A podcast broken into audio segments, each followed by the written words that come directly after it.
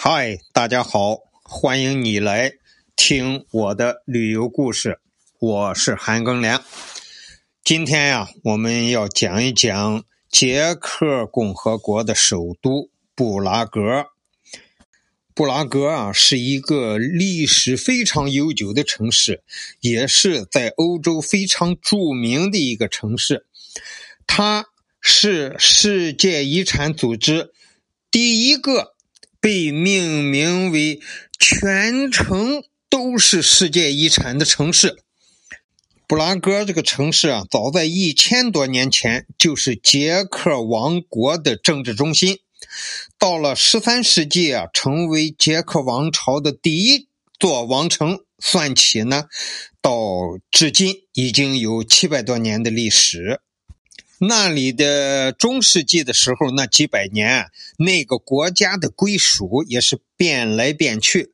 比如说捷克这一部分啊，一会儿是神圣罗马帝国的国家，一会儿又是属于归哈布斯堡王朝，一会儿又归奥匈帝国。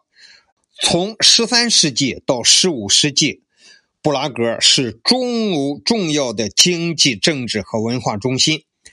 这个城市啊，依山傍水，古迹众多，伏尔塔瓦河穿城流过，国家重点保护的历史文物多达两千多处。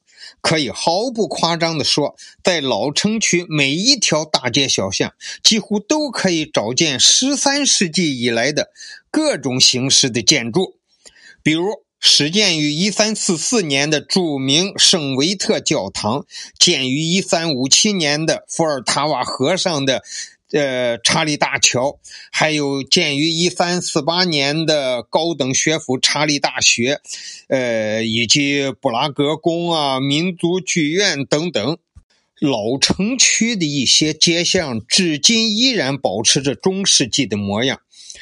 街道啊，用石块铺成，街上的路灯是古老的煤气灯，现在还在那搁着呢。啊，呃，许多房屋带有宗教色彩的壁画。老城中心的老城广场已经存在九百多年了，广场上的老市政厅建于一三三八年，是哥特式建筑，还有什么卡罗利努姆宫啊，呃。呃，玻璃横教堂、火药门楼，广场上啊，还有一座建于一四一零年的钟楼。尽管钟楼现在已经很旧了，但是它却以精美别致的子明钟而闻名于世。这个在二零一零年上海世博会的时候呢，我去上海两次去参观这个世博会。呃，在捷克馆。他们向世呃世博会上展示的呢，就是这个钟。那个时候，他们把这个钟就叫天文钟。还有这个旁边的查理大桥，这是世上海世博会上捷克馆展示的。我当时就看到了这个子鸣钟，非常的漂亮。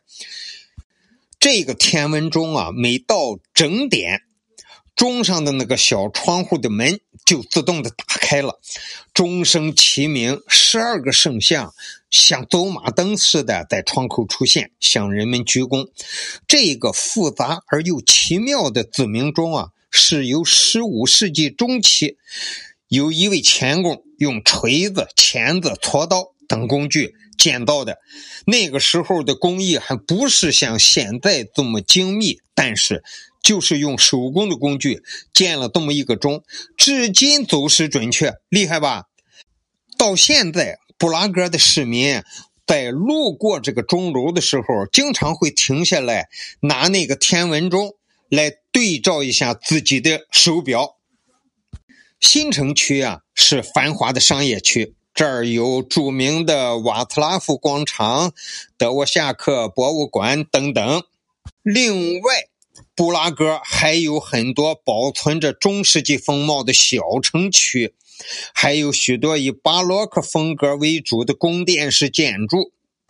布拉格整个城市的建筑从十三世纪到十八世纪，呃，建了无数的历史风格的建筑，从罗马式啊、哥特式啊、文艺复兴式。啊，巴洛克式、洛可可式、新古典主义的啊，新艺术运动的风格，到现代的立体派呀、超现实主义的啊，各种建筑都有。它这些建筑的特色呢，就是红墙黄瓦，因此呢，号称欧洲最美丽的城市之一。从布拉格老城中心的老城广场走到查理大桥。跨过伏尔塔瓦河，来到桥的对岸，就是布拉格古堡区。你沿着阶梯往上走，走到古堡的上边最高处就可以俯瞰整个布拉格城。布拉格这座古城呢，值得游览的地方太多了。按我的意思啊，如果想在这个布拉格，呃，多看一看这些古建筑呢，我觉得住一个星期差不多。而我们这一次旅游只安排了两天，就是刚才说过的这些地方，我们是没有时间一一走到，只能看一部分最重点的。所以呢，咱们今天这个布拉格城的简介。这可以说说了这么多，还是简介啊，就介绍到这里。呃，谢谢你的收听，咱们下期介绍我自己在布拉格城游览的、亲自看到的那些东西。感谢你的收听，咱们下期再见。